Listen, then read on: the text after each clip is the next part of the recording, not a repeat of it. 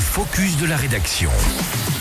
Focus que vous retrouvez chaque jour en direct dans la matinale des Super Lefto à 7h15, mais aussi dans la famille du Mont Blanc à 16h40 précisément.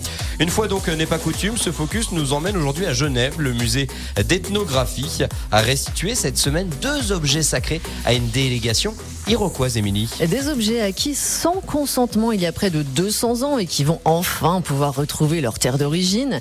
Il s'agit d'un masque sacré et d'un hocher cérémonial. La présence de ces objets avait été découverte dans la vitrine du musée par un membre du comité des relations extérieures des Odénosonés lors d'une visite à Genève en juillet dernier. Ils avaient d'ailleurs été retirés le jour même. Si la demande formelle de restitution a été déposée en août, la ville de Genève a donné son feu vert pour la restitution en octobre et c'est désormais chose faite, soit la première restitution d'objets sacrés de la part du musée d'ethnographie. Émilie, est-ce qu'on en sait un peu plus sur la particularité de ces objets? Eh bien oui, il faut savoir qu'ils ont été amenés dans deux boîtes blanches fermées. Aucune image n'a été autorisée en raison de leur caractère sacré. Une restitution qui s'est enchaînée par une cérémonie de combustion du tabac pour accueillir le retour de ces objets sacrés. Fidèles à leur coutume, un don contre un don, les Iroquois ont remis à leur tour deux poupées de femmes faites en maïs, une manière d'affirmer leur gratitude. Le retour des objets sacrés au Dénosonné marque le début de la commémoration officielle du centenaire de la venue à Genève en 1923 et 1924 du chef iroquois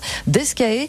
Un arbre de la paix doit d'ailleurs être planté aujourd'hui dans le parc des Bastions. Des armes traditionnelles au Seront enterrées à son pied pour sceller l'amitié séculaire entre la ville de Genève et la Confédération des six nations iroquoises. Merci d'en avoir parlé, Émilie Bellet. 7h18, vous écoutez Radio Mont Blanc.